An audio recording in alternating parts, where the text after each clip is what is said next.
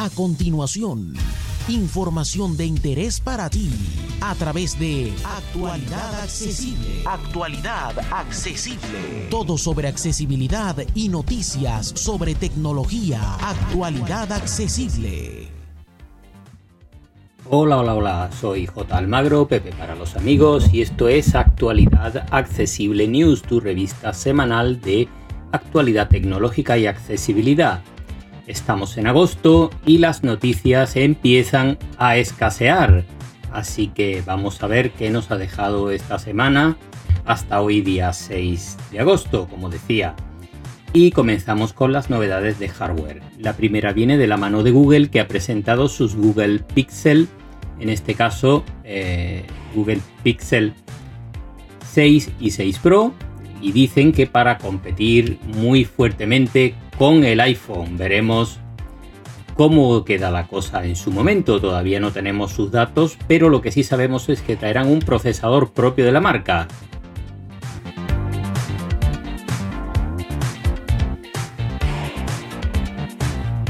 Por su parte, Huawei ha presentado sus nuevos terminales de la gama P50, los P50 y P50 Pro, con pantallas de 6,5 y 6,6 pulgadas AMOLED en este caso, con buenos equipos fotográficos y unos precios que parten desde unos 550 euros aproximadamente y que pronto estarán a la venta. Traen sistema operativo propio y ojo, no cuentan con servicios de Google.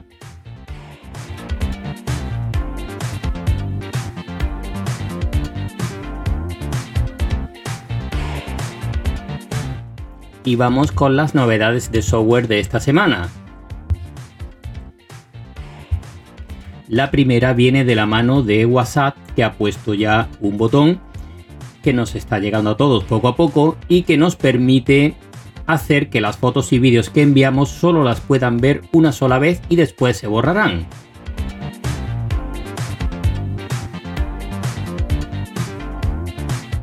Por su parte, Apple ha hecho cambios importantes en su página web y ahora se divide en varias secciones muy sencillas y sobre todo orientadas a la compra y a sus servicios. Es mucho más clara y más interesante.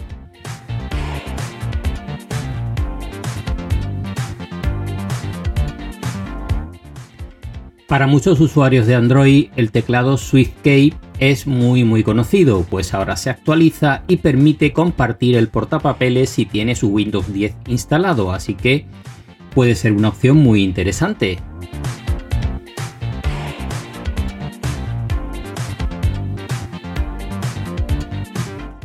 Tenemos un nuevo malware para Android, en este caso es Vulture, y es un malware dirigido a robar nuestras credenciales bancarias y accesos a redes sociales, así que ojo con lo que instaláis y de dónde lo instaláis, aunque en este caso incluso en aplicaciones de la Google Play Store se ha detectado.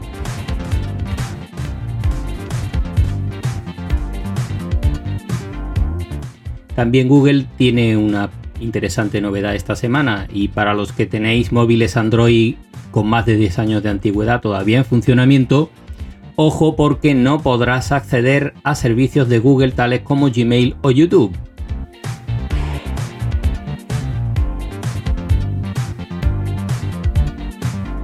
Y vamos con otras noticias publicadas en otros medios digitales que nos han parecido interesantes.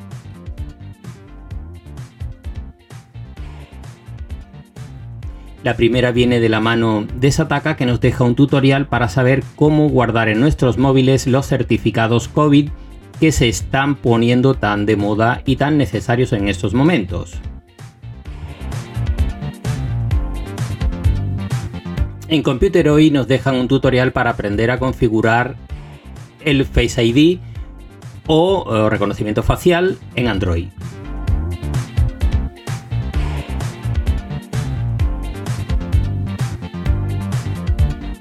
Y también en Computer hoy nos dejan una lista con todas las opciones disponibles para descargar vídeos de internet.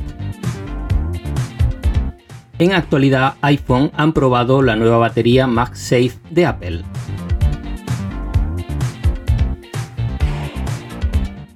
En Sataka han probado la tablet Samsung Galaxy S7 FE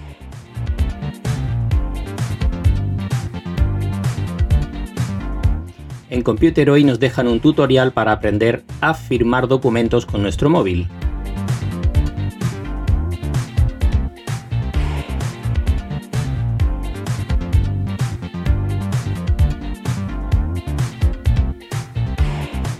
También en Computer hoy han probado el OnePlus Nord 2 5G,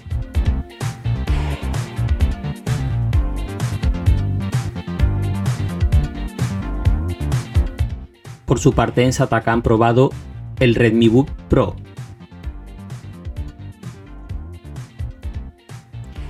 Y en Ipadízate nos dejan un tutorial para aprender a pasar datos desde Google Drive a iCloud de Apple.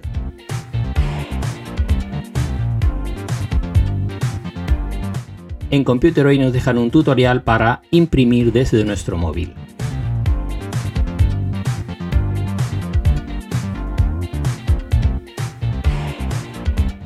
Y esto va a ser todo por esta semana. Ya veis que el mes viene suavito de contenidos, pero aquí hemos estado una semana más. Muchas gracias a todas y a todos. Y ya sabéis, para más información visitar nuestra página web www.actualidadaccesible.com. Un abrazo y hasta la semana que viene.